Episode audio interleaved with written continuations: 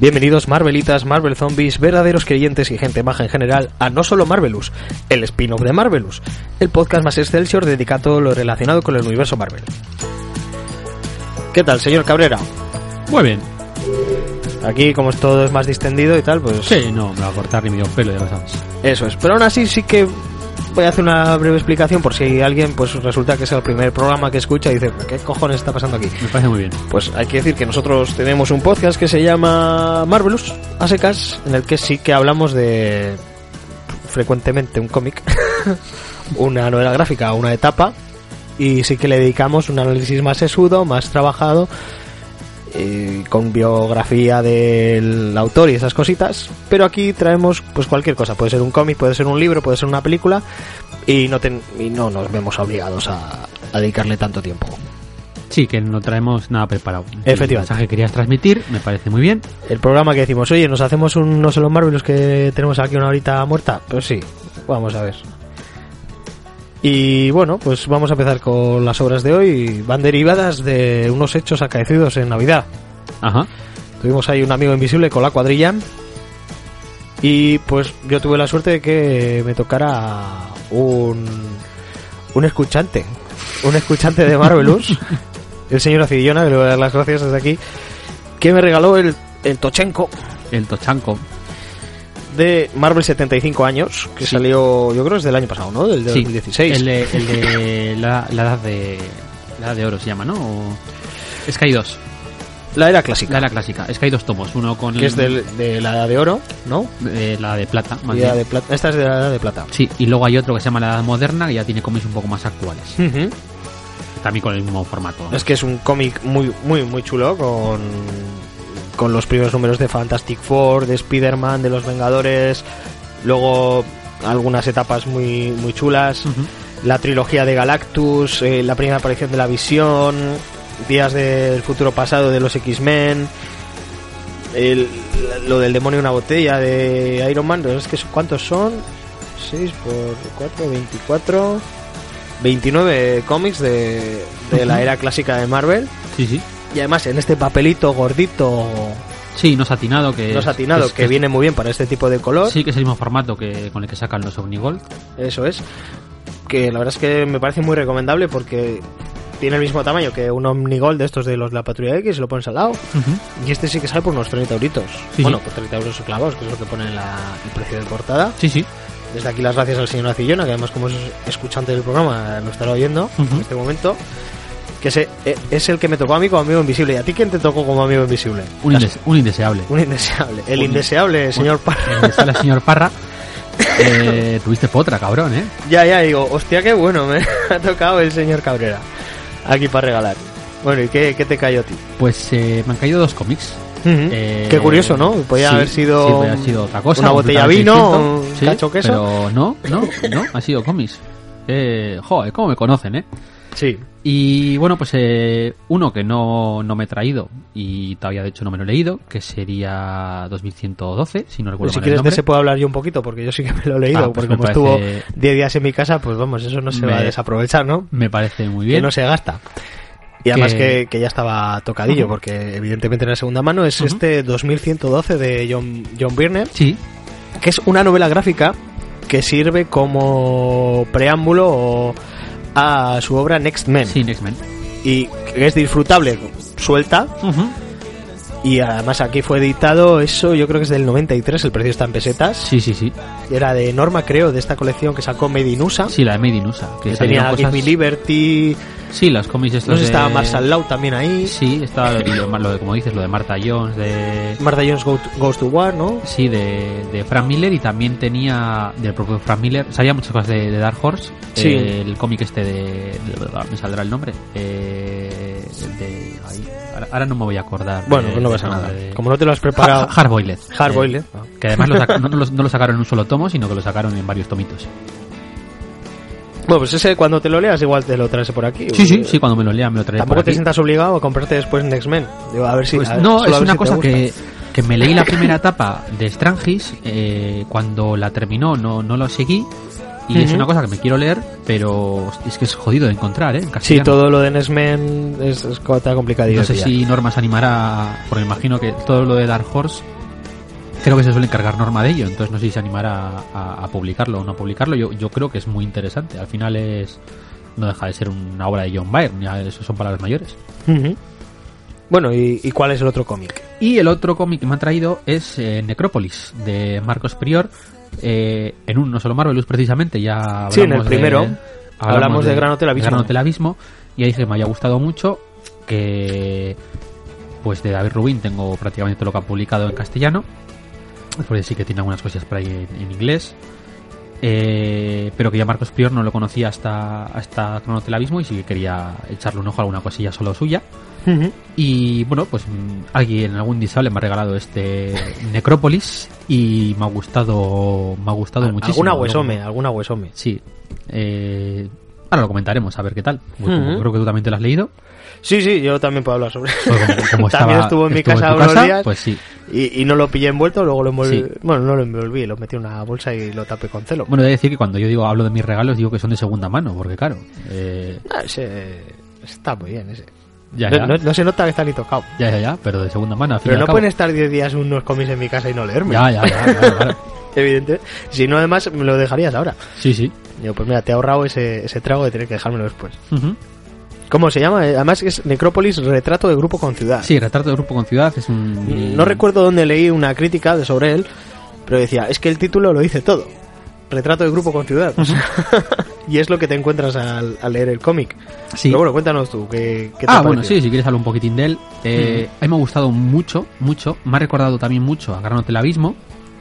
Aunque esta obra es posterior, es del 2014, también publicada por Astiberri, que nos hace felices a todos. Sí, Eh, ¿Qué tenemos aquí? es anterior, anterior, pero bueno, Sí, sí que he dicho. posterior. Ah, no vale, pasa nada. pues fallo Esto mío, va a ser de culpa del Coto de Rioja, no pasa Sí, nada. sí, es que no, pues eh, normalmente bebemos cerveza y hoy has traído vino porque te has querido ir, has querido ir de señorial Sí, y estas cosas pasan. Es que la gente se pensará que cuando hemos dicho lo de que teníamos queso y vino en, en el programa de Marvelous normal, eh, nos estamos echando el pisto. Pero bueno, hay foto por ahí, la pondremos, ¿eh? En, Sí, en parece muy bien.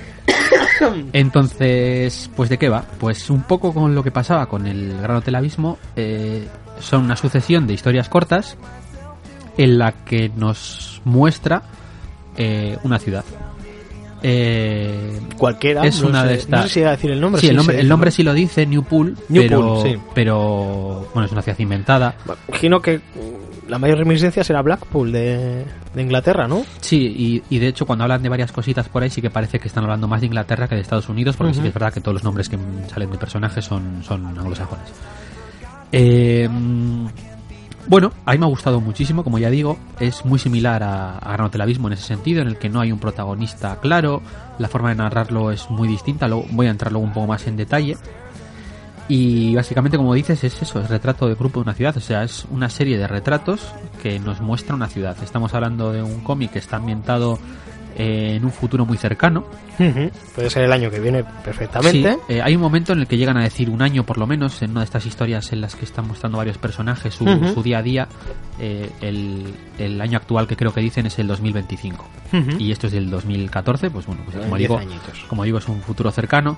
Puede- ser pasado mañana. Puede recordar un poco a Black Mirror también porque juega sí, mucho sí, con el tema de las la redes sociales. es que sí, recuerda mucho a ello. Y pues podríamos meterlo dentro del saco de esta... Aunque no tiene así. Bueno, sí tiene algún puntito de ciencia ficción. Sí, pero como es, ya digo, un futuro muy cercano, son, son escasos. Eh, decía que podíamos eh, marcarlo dentro de esta literatura que se se ha llamado a llevar, o sea, se ha llegado a llamar literatura de crisis, ¿no? Porque juega mucho con el tema de la crisis económica actual y cómo se desarrollan los acontecimientos. Como digo, eh, los, las similitudes con, con Gran Hotel Abismo son, son muchas. Entonces, eh, ¿qué es lo que más me ha gustado de esto? Lo que más me ha gustado es que eh, utiliza una técnica narrativa visual distinta en cada uno de los capítulos de, que forman el, el cómic. Tenemos capítulos de entre 15 y 20 páginas, y son 7 o 8 en total, y cada uno está narrado utilizado una técnica distinta. Entonces tenemos un primero en el que tenemos varias imágenes y nos van contado todo con una voz en off. Además me hace mucha gracia porque eh, habla, empieza hablando de los apagones Sí, es, es el, el puntito de ciencia ficción que podría tener serían estos apagones.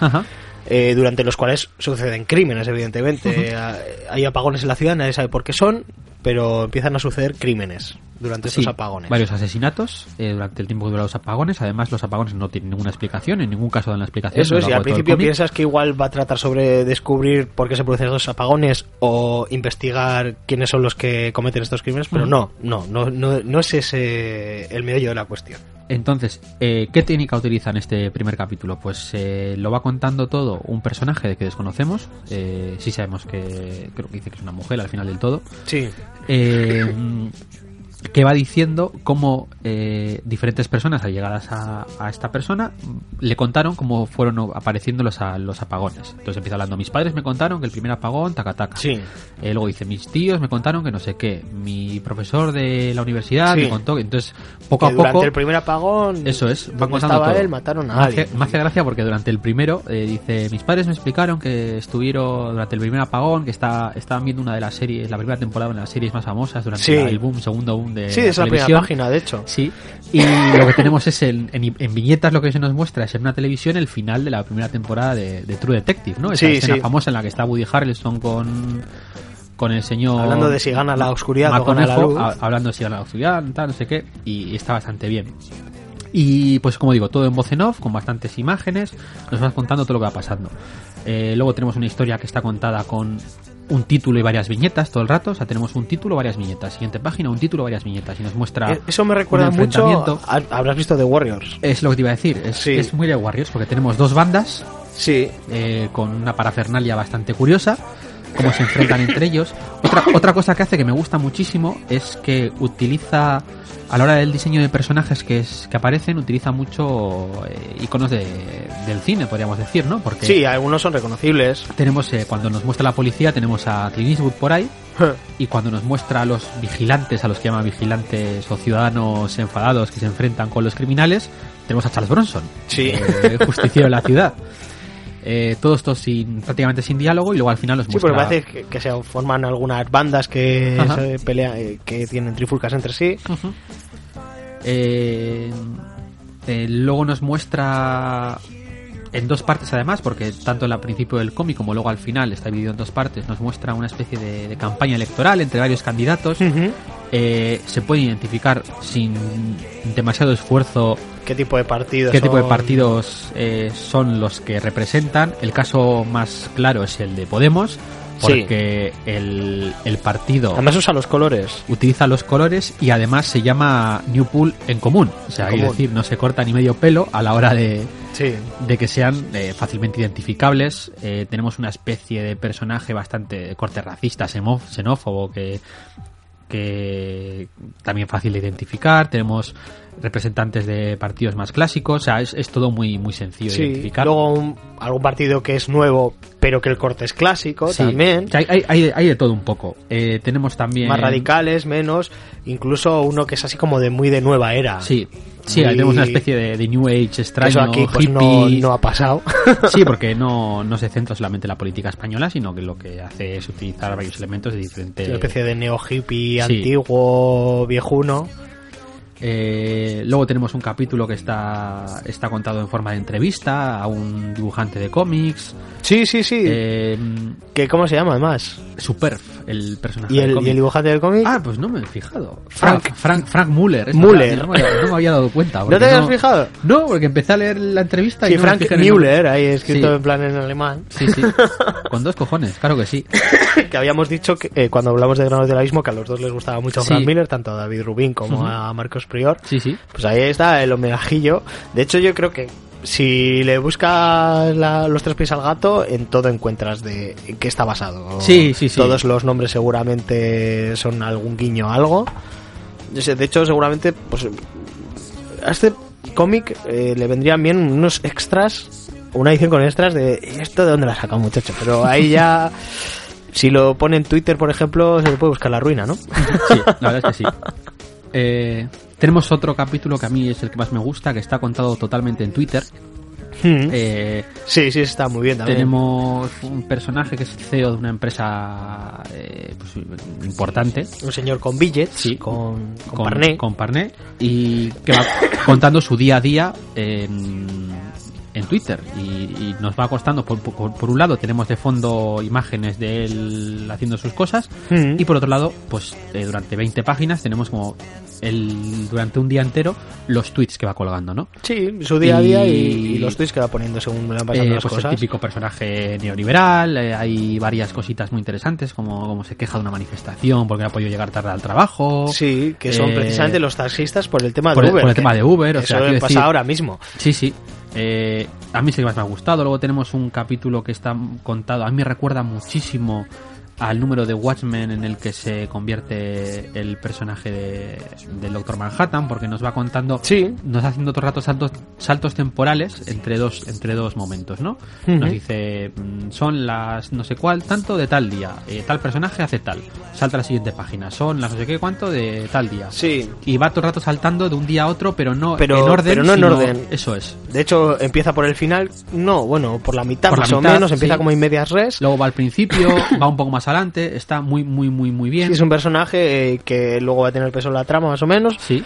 que se toma la justicia por su mano en un Sí. atraco a un metro, básicamente. Eh, luego tenemos un experimento que a mí me parece cojonudo. Ese es el que más me gustó a mí. Sí. Muy curioso. Tenemos. Y además me tar- tardé en darme cuenta. Sí.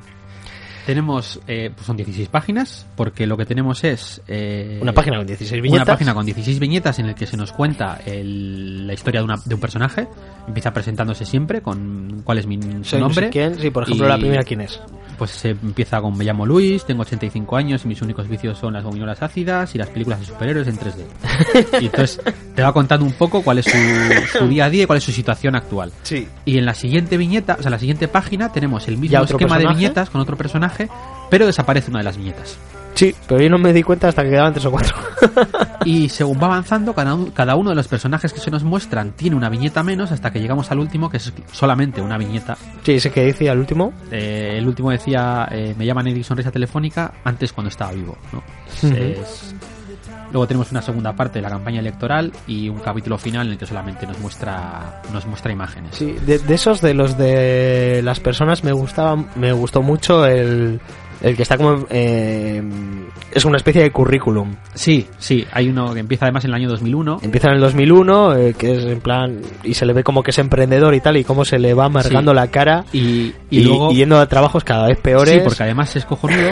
Los nombres de los trabajos cada vez son más complicados. Sí, Eh, pero al final tú entiendes qué es lo que es. O sea, sí. al final es el típico que te llama por teléfono para venderte Sí. movidas, pero lo llama eh, sé qué de promoción. Y además del 2001 al 2007 creo que es está el mismo trabajo y luego ya empieza a saltar prácticamente cada, cada año. Es un trabajo nuevo. Este es el que te he dicho que se sabe el año porque termina en el último, Sí. en el año 2025. Que dice del año 2017 al 2025. Eh, Sí, pues, desempleado. Es que no, pero lo pone de una forma muy curiosa porque pone eh, experto en búsqueda activa de, De trabajo, o algo así, sí. Y, y no sé, me ha gustado. Me ha Pues gustado sí, mucho. si os pasó por debajo del radar este cómic de Necrópolis, como a nosotros, que por ejemplo no, no lo conocíamos, Es- y os ha gustado Granos del Abismo, pues es, es, es técnico superior en búsqueda activa de empleo. en búsqueda de empleo. Ya te había quedado claro. Y ya con una cara de amargado el pobre y calvo. que- Y, y, digo- y como ya digo, cada uno de los capítulos utiliza una técnica narrativa totalmente distinta. O sea, en lugar de centrarse en el cómic, en un cómic clásico en el que se aparecen los personajes y van saliendo sus bocadillos de, con lo que van hablando, cada uno de ellos, cada una de estas historias, utiliza una técnica eh, totalmente distinta y nos lo cuenta de forma totalmente distinta. Y, y me parece que es muy, muy inteligente, más allá de lo que cuenta, que también me parece muy interesante, pero cómo está construido el cómic me Está parece muy bien. muy inteligente. No, no sé si lo podría recomendar a todo el mundo, porque si tú lo quieres una historia con un, con un protagonista y un avance y un, un planteamiento, un nudo y un desenlace, no es tu cómic, porque no... Pero si Bueno, estás igual- más abierto a cómics indie, a, al cómic como arte, digamos, y, y a un poco de reivindicación social, yo creo que sí te va a gustar mucho. Sí, bueno, es lo mismo que comentamos con Grano del Abismo, ¿no? Que, sí, sí, si la forma de narrarlo te era- te va a encantar. Sí, sí, sí, yo creo que sí. Igual incluso más, o por lo menos tanto como Grano del Abismo. Yo quiero darle quiero darle un reposo porque me lo acabo de leer, como quien dice, Sí, pero a mí a día de hoy te diría que me ha gustado más que, que Abismo. Sí, sí, no sé, o por lo menos tanto. Sí, los- la verdad es que los dos son- están muy bien y a- al mismo nivel, al mismo nivel los, ambos cómics. Tanto este Necrópolis de Marcos Prior so- a solas como el otro con David Rubin.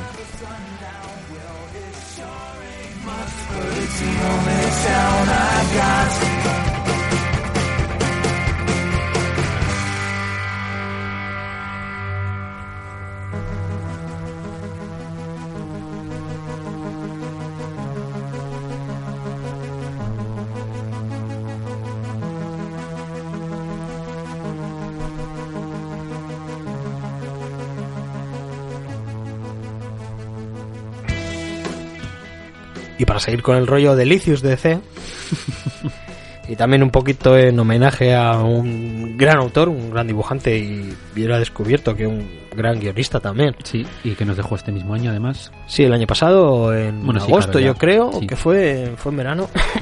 Darwin Cook, pues una edición bastante reciente, yo creo que ha salido hace poquito, Sí, salió en diciembre, diciembre. o así. salió, sí. Eh, JLA, La Nueva Frontera de Darwin Cook, con Dave Stewart al, al color, ambos premiados. Bueno, David Stewart ya hablamos de él en, en Marvelous. Eh. Probablemente sea el mejor eh, colorista que hay actualmente en el mercado americano. Pero sí, ambos ganadores del premio Isler, que además lo explica detrás. Sí. Pero aquí ya lo sabíamos.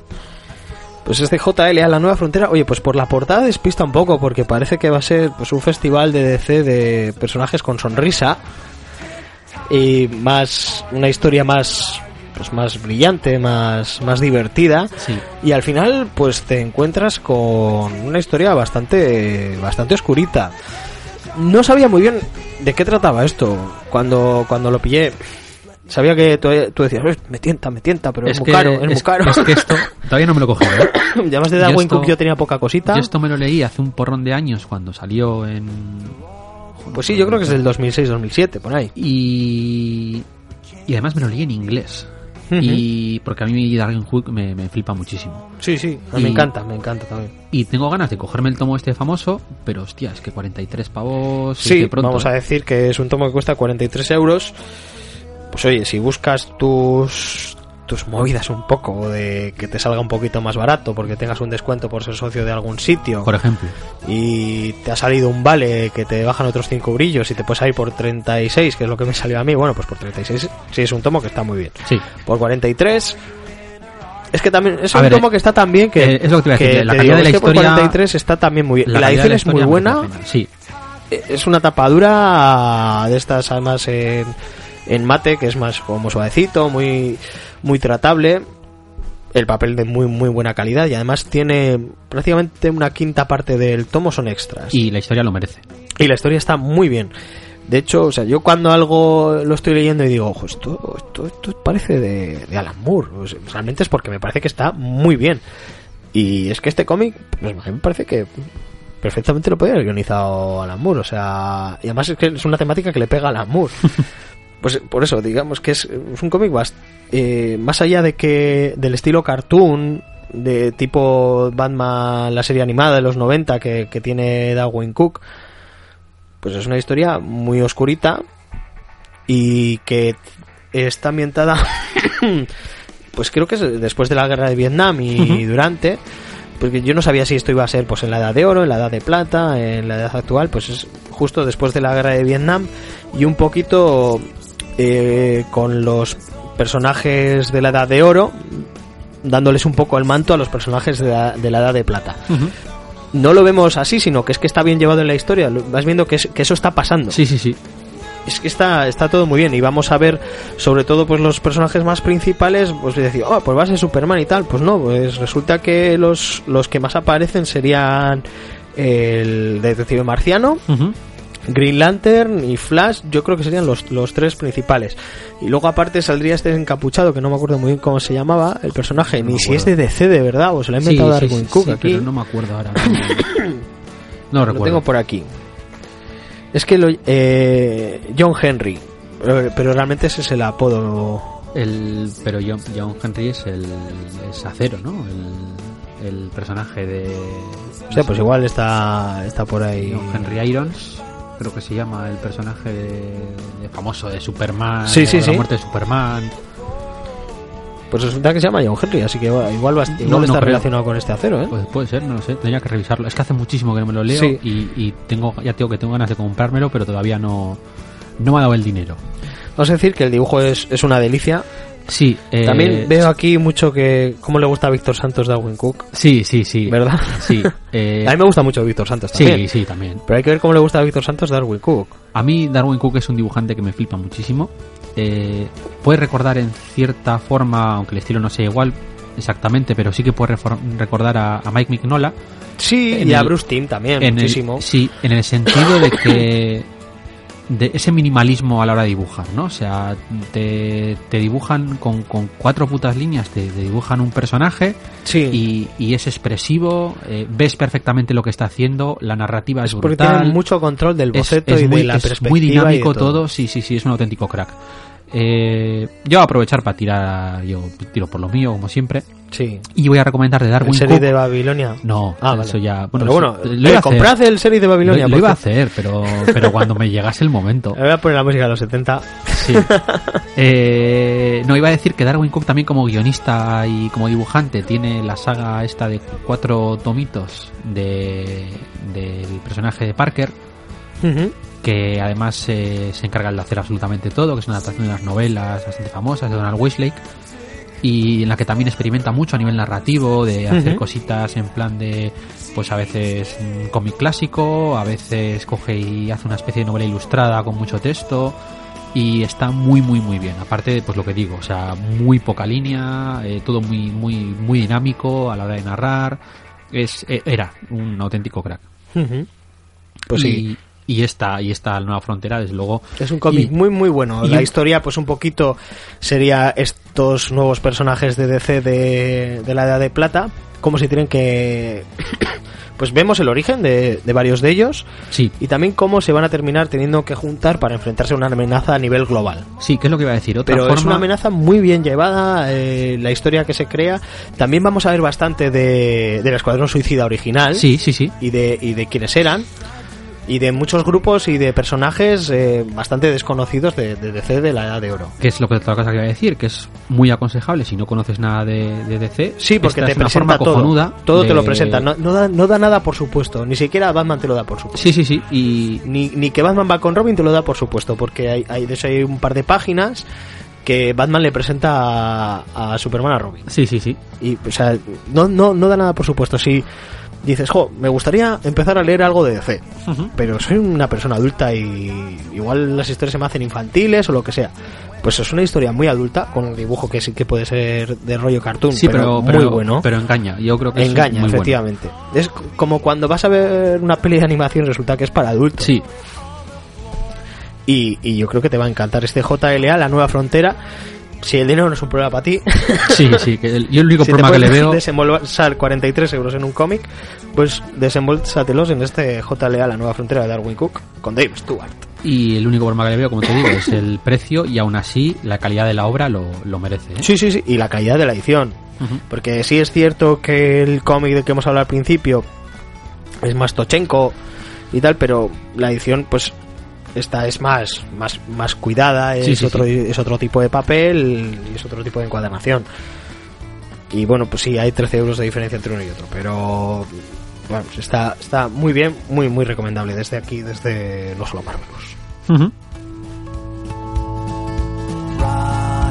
baby on the treetop. Lunch hour's over and I can't stay up. I've got to drink coffee, but that's a mistake. I best switch to decaf or I'll stay awake.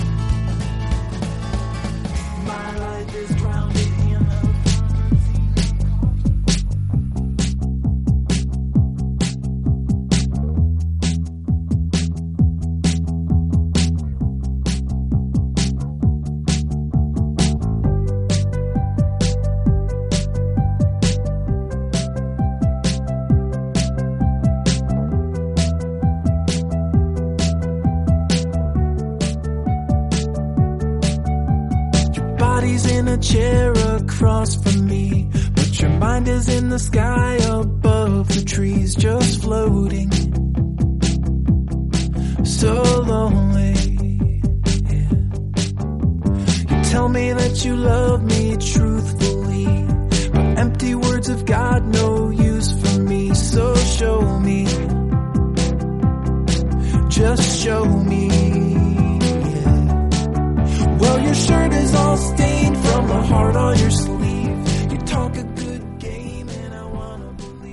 Y después escuchar un poquito a Josh Woodward, a que le debemos mucho en este programa. Sí, sí. Sobre todo en el No Solo Marvelous, que es el único que suena. pues vamos a hablar de Harrow Counting.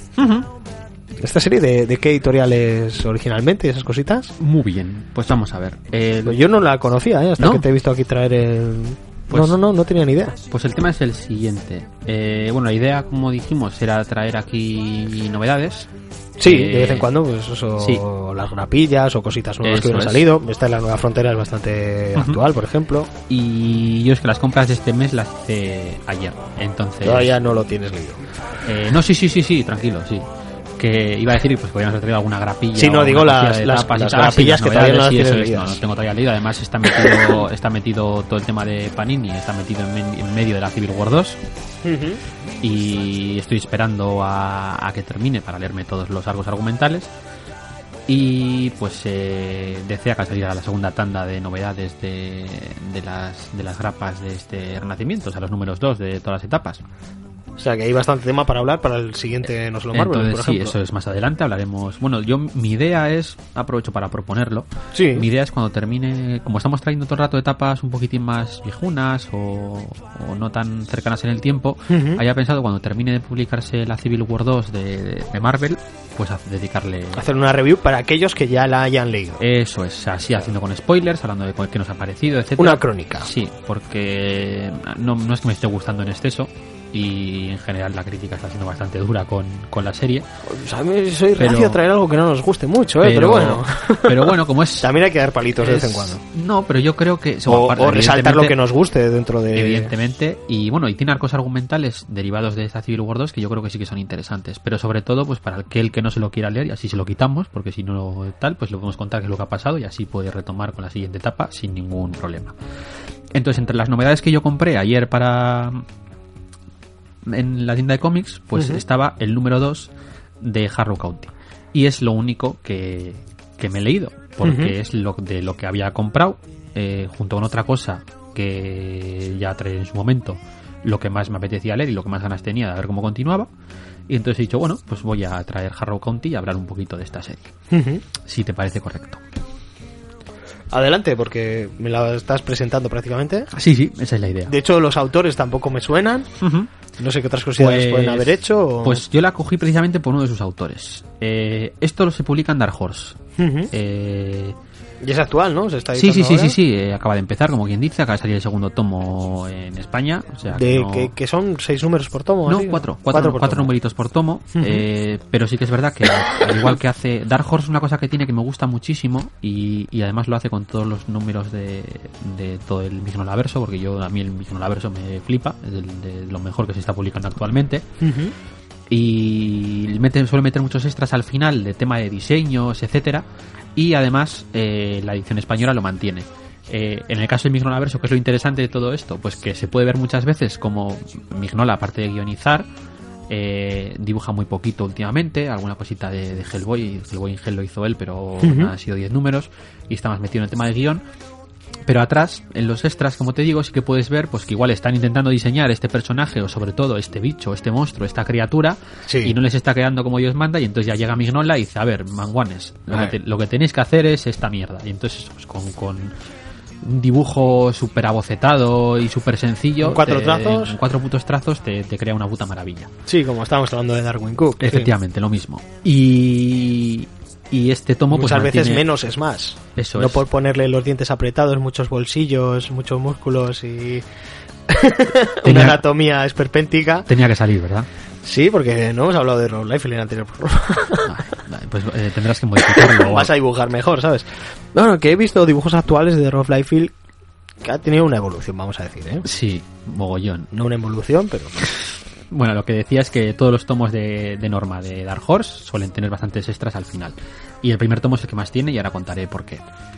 Eh, vale, respecto a los autores, eh, son Calen Van y Tyler Crook. Cuando decía que me lo había cogido principalmente por los autores, era por este Tyler Crook, que es el dibujante, que es uno de los dibujantes de... de la- Calen, eh, bueno, Cullen, como Cullen. el Cullen. como el Edward Sí. de Crepúsculo. O sea, no puedes criticarme cuando hablo mal en inglés y No, no, criticarme lo- cuando hablo bien en inglés. Lo has O dicho sea, también que, dos que no cosas- sabía cómo se escribía. Ya, Si hubieras dicho Cullen, claro. Cullen Boone y Tiller Crook, ¿vale? Para Ah, que la gente lo si sepa. lo quieren escribir para buscarlo. Bien. Eh, Harrow County. ¿Ya? Vale, bien, sigo. Eh, Tyler, El H muda. Tyler Crook, gracias. Tyler Crook es el dibujante de. uno de los dibujantes que ha estado dibujando la, la IDP durante bastante tiempo. Eh, la IDP empezó durante toda la primera etapa. eh, Es el acrónimo de. Agencia de Investigación y Defensa Paranormal. Muy bien, muy bien. BPRD. Es que no me acordaba ahora mismo. el, el spin-off de Hellboy. Sí. Eh, el protagonista principal es Abe Sapien, ¿no?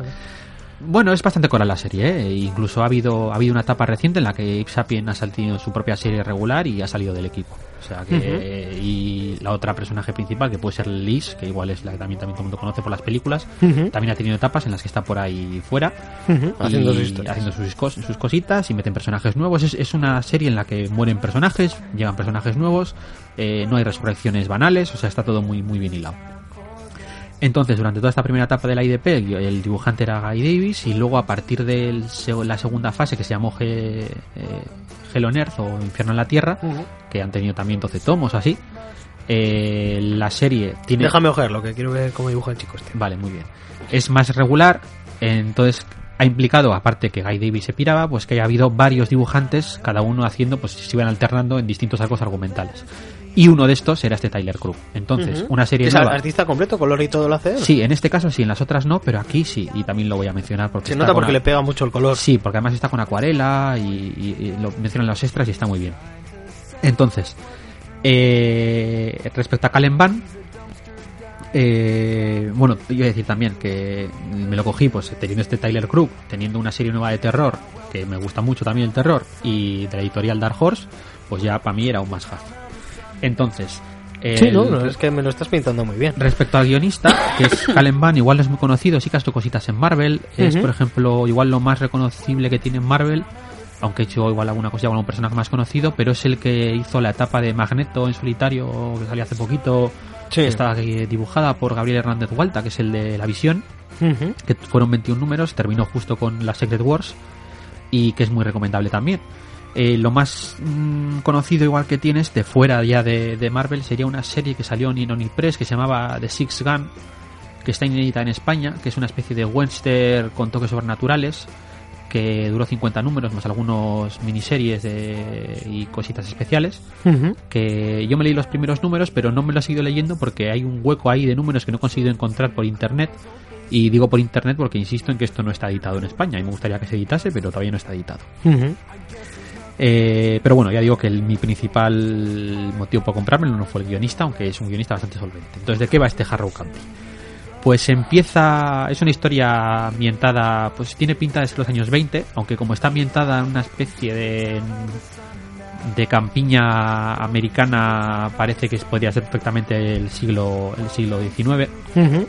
y es una historia de brujas. Eh, la historia empieza, eh, nos cuentan cómo pues han descubierto que una de las personas que vivía en, en este pueblecito es una bruja y nos cuenta cómo pues la turba indignada la captura, la horca y la quema. Sí. Eh, no sin antes de que la bruja haga la típica Maldición sobre el pueblo. "Oh, me vengaré y esas cosas.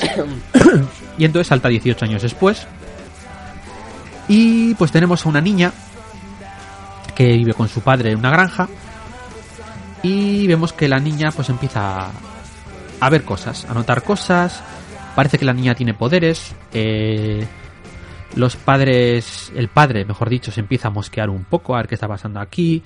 Eh, por un lado ve cómo los animales empiezan a morir, pero cuando ella está cerca parece que reviven. Eh, empiezan a pasar cosas muy turbias. Y está contado de una forma muy curiosa, porque eh, aunque es todo muy jodido y bastante oscurillo, eh, tiene cierto tono de como de fábula, de de, de fábula clásica. Sí, no, Y- además el dibujo, pues en parte como eh, dibujo de ilustración de fábula, de, Sí, dibujo, sí, de, sí, de que es- cuento para niños. que es el tono, aunque luego lo que esté pasando de fondo en la historia es ya tío Más que crudo. es bastante crudo. Eh, respecto al dibujo, pues eh, el estilo que tiene este Tyler Brook, que a mí me parece que es muy buen dibujo, tiene cierto toque cartoon también. Eh, y respecto al color, que como digo, lo hace también él mismo y, y lo hace con acuarela. eh, lo cual le da un toque bastante interesante. porque La acuarela, pues es ciertamente un Sí, poco más tipo de ilustración. es un poco imprevisible, a veces no hace lo que debería de hacer y, y le da ese, digamos, toque especial que igual el coloreado digital no, no, no tiene. Eh, este primer tomo tiene los cuatro primeros números de, de la serie.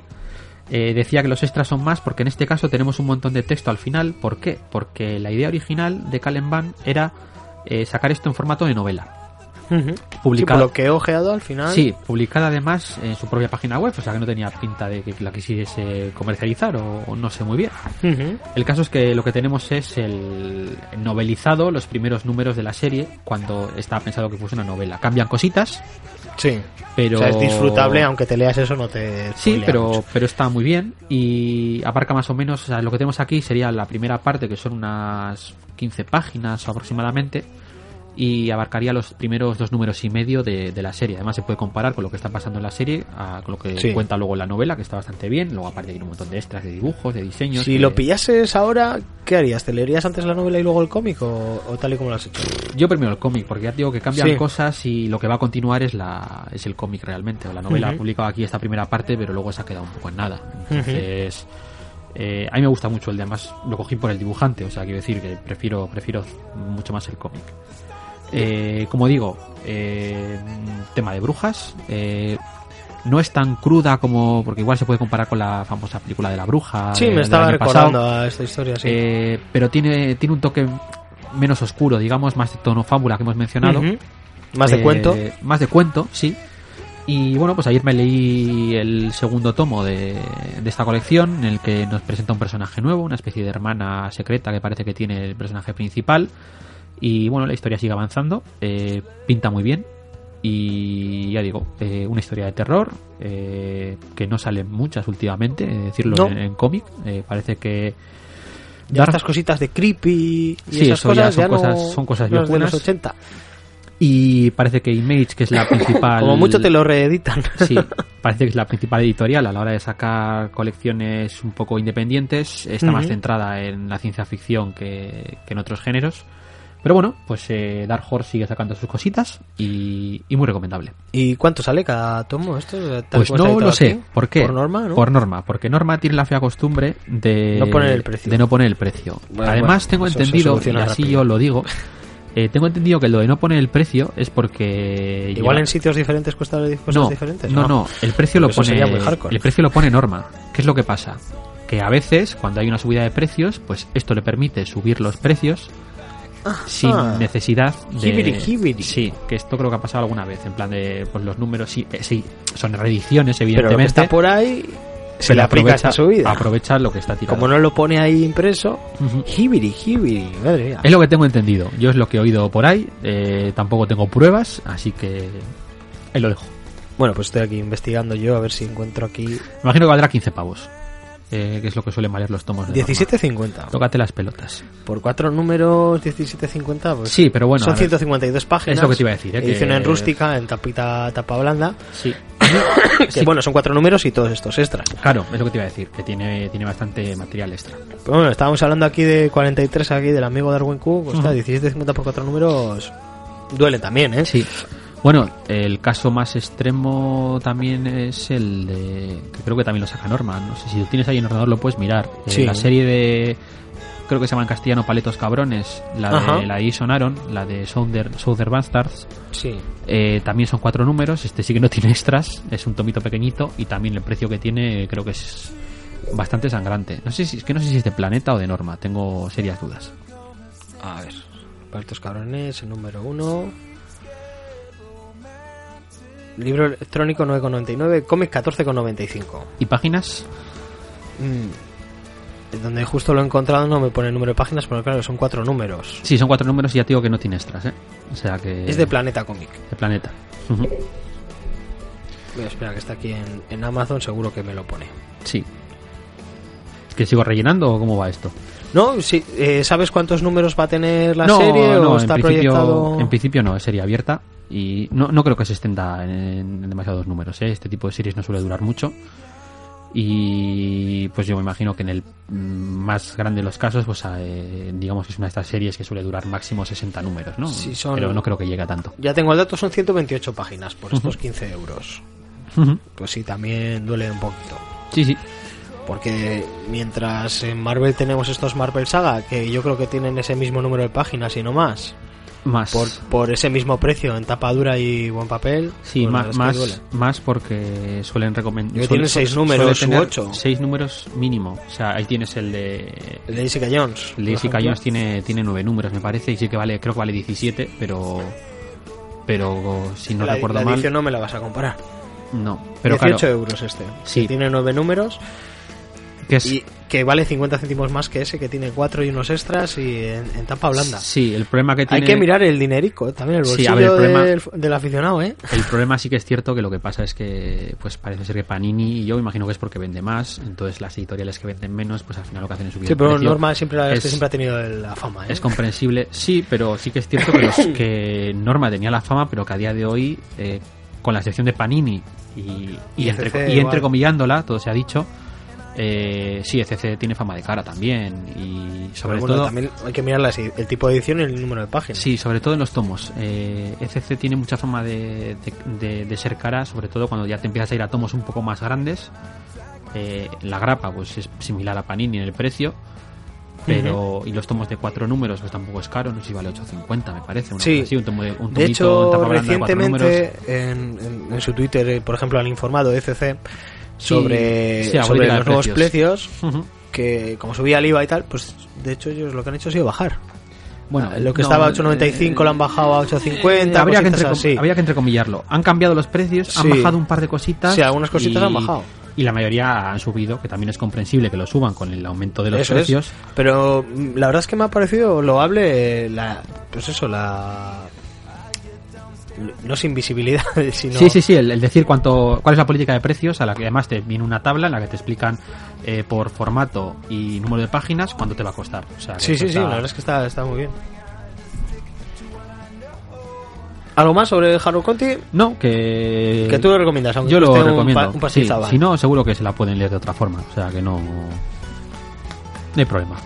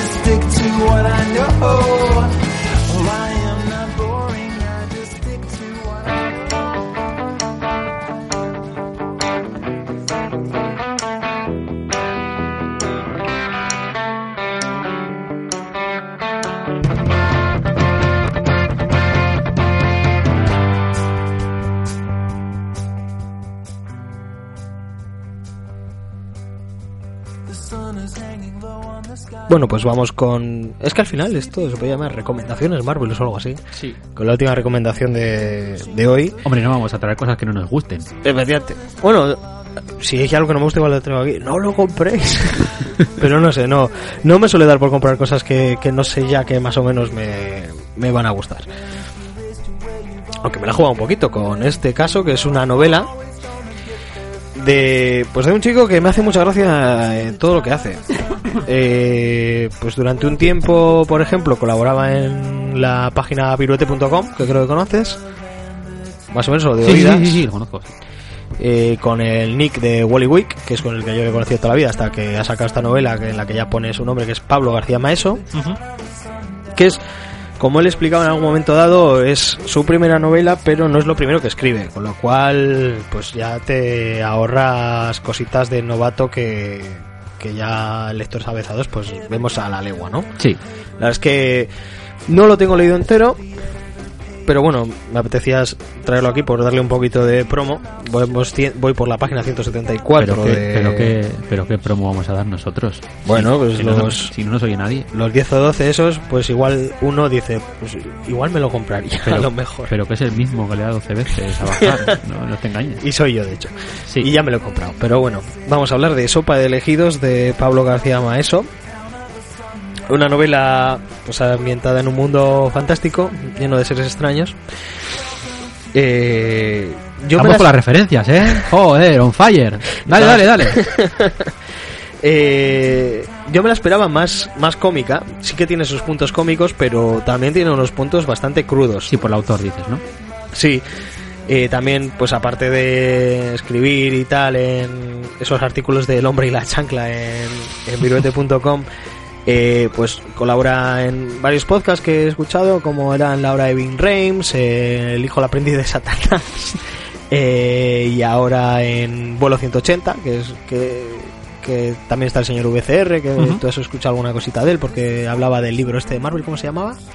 El de Marvel Historias más contada. Ese, ese. Que te lo pasé cuando estábamos aquí Sí, gestando el programa de Marvelous. Sí, del podcast de, de Pájaro Burlón, creo que era. Eso, ese, del podcast El Pájaro Burlón, que ese es ya del señor VCR, Víctor Castillo. Que colaboran entre los dos, entre Wally Way y, y este Víctor Castillo, hacen ese vuelo 180, que es un, un podcast también muy recomendable, Ujú. de multitemático, pero muy, Sí. muy, muy multitemático. Y bueno, pues me enteré de que iba a sacar esta novela. Además, yo creo que hace un año ya estaban hablando de que, de que ya la tenía para sacar. Y de hecho, yo, tonto de mí, pues iba mirando ahí en, en la web, en Casa del Libro y cosas así, a ver si se había salido y tal. Incluso en FNAC cuando iba, digo, a ver si está por ahí Pablo García Maeso, Sopa de Elegidos. Pero al final lo ha sacado una editorial, pues así pequeñita, que bueno, o modesta, que se llama Sportula. Es una editorial, pues un poco más independiente. Ujú. Y la verdad es que de momento lo que llevo leído está muy bien. Y seguramente pues cuando lo termine lo revisitaré. Me parece muy recomendable. Y me lo pasarás. Te Amablemente. lo pasaré yo creo que te va a gustar. Eh, a él le gusta mucho Terry Pratchett. Y yo me esperaba que iba a ser más Terry Pratchett, pero no, no lo es tanto. Ujú. Sí que pues se nota que, que lo lee y... Son y que palabras le gusta, mayores, ¿eh? Por eso. Pero bueno, y también pues esos puntos de humor y humor negro pues sí pueden recordar. Y yo creo que, aunque no sea, bueno, pues quiero hacer un libro como si fuera Terry Pratchett, yo creo que si te gusta Terry Pratchett sí te va a gustar una novela como esta, pues en un mundo de fantasía con unos temas más, más cómicos, pues ya desde el título Sopa de Elegidos, pues ya te puedes imaginar que no, no se toma nada muy en serio. Crea, crea su propio mundo. Me gusta mucho, por ejemplo, el detalle de, creo que los llama medianos, Ajá. y dicen, ay, sí, no sé qué. La gente Sí. dice que es que son muy de su casa, que le gustan mucho las, las cosas sencillas, que son muy suyos y les gusta estar todos juntos. Y dicen, no, pero es que ellos lo que hacen es que se montan sus propios poblados a su tamaño, porque si van a una ciudad normal, les queda todo muy grande. Y está lleno de, de ese tipo de detalles. Y sobre todo, pues, o sea, yo ya había leído cosas que había escrito y me gustaba cómo escribía, pero me ha sorprendido para bien. O sea, la verdad es que es muy, muy profesional el, el tipo de escritura y tal y cómo lo lleva. Y igual hasta se llega a bajar esto y dice, vaya mierda de reseña que me ha hecho este muchacho. Probablemente. Pero me parece un libro muy, muy recomendable si os gusta la fantasía y el humor. Eh, Sopa de Elegidos se puede encontrar en su web Sportula, www.sportula.es, que cuesta 20 euros la edición física. Yo cometí el error, creo, de comprarlo por Amazon. Enco- Encontré que estaba también en Amazon y costaba 19 digo, y en la web costaba 20, digo, pues lo voy a comprar. Y en la web ponía que tenía solapillas y yo la edición que tengo no tiene solapillas con sus eh, sucesivos accidentes que al final se te termina doblando Ah, sí, el sí, material sí. Al, al meterlo en la mochila para leerlo en el metro Y también pues tiene una edición digital, la, creo, creo que esa cuesta 4.50, así que bueno, pues si, si lo ves muy claro, "Oh, esto me va a encantar, Ah, pues, pues igual le doy pues con la edición física y si... a la digital. Y si no, pues dices, pues me- te puedes pillar la digital, a ver qué te parece. De hecho, yo me estoy planteando comprarme la digital para no seguir destrozando el libro, que al final de, de viajar en la mochila se me está renqueando bastante, pero bueno, también le da, le da encanto. Sí, sí. Bueno, los, los libros son para usarse. No Y yo creo que si- exquisitos. Si entráis en Sportula y leéis pues el, el pequeño texto que lo acompaña, ya os va a decir mucho sobre los tintes de, de cómo va la- cómo va a ir la historia y ya os va a llamar la atención. ¿Por qué el buzón no hace imitación? El bufón. Eh, Tenemos que dejar de beber vino. ¿Por qué el bufón no hace imitaciones? Pues espero que al final del libro me lo digan o le voy a mandar un tuit aquí a- al Pablo García Maeso que le, que le tengo en Twitter, ¿eh? que le tengo, que es amigo mío. A ver qué pasa con Sopa de Elegidos. Pues cuando termine de leerlo, pues o te lo paso, o igual te has hecho con su versión digital. Y pues le damos otro toque aquí en un No Solo Marvelous futuro. Sí, me parece correcto.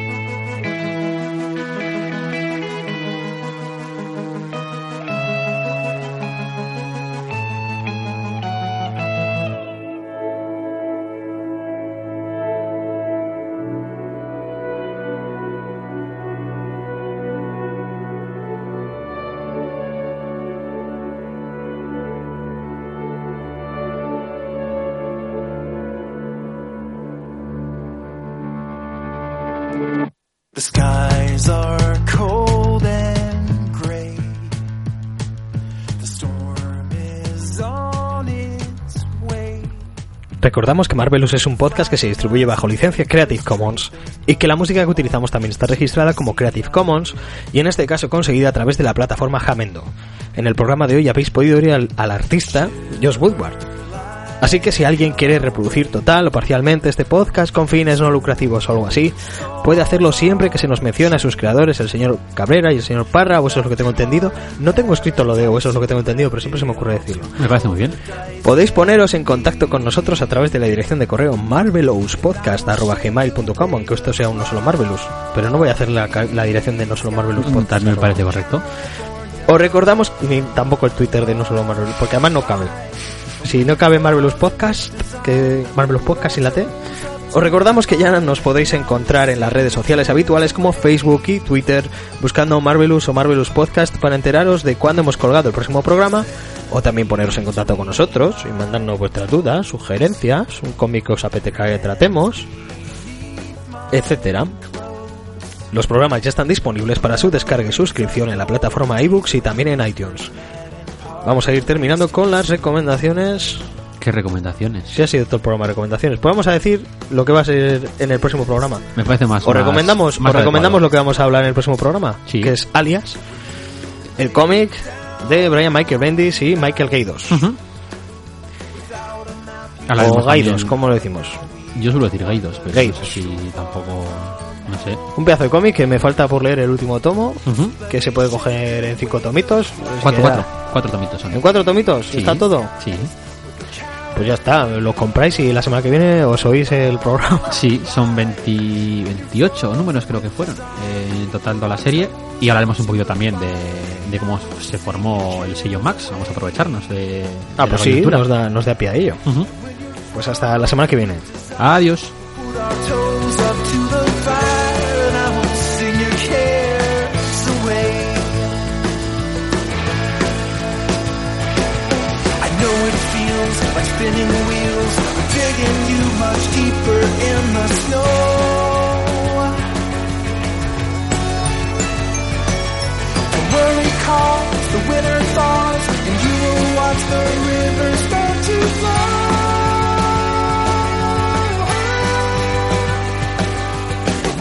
Will the empty space, for fill you with the warm embrace and I will hold you tight until it's home, and I will shake away the cloudy skies of the California lullaby. And when you're frozen with desire, we'll put our toes up to the fire, and I will sing your cares away. So let me take you back to paradise. All you gotta do is close your desire. We'll put our toes up to the fire and I will sing your cares away.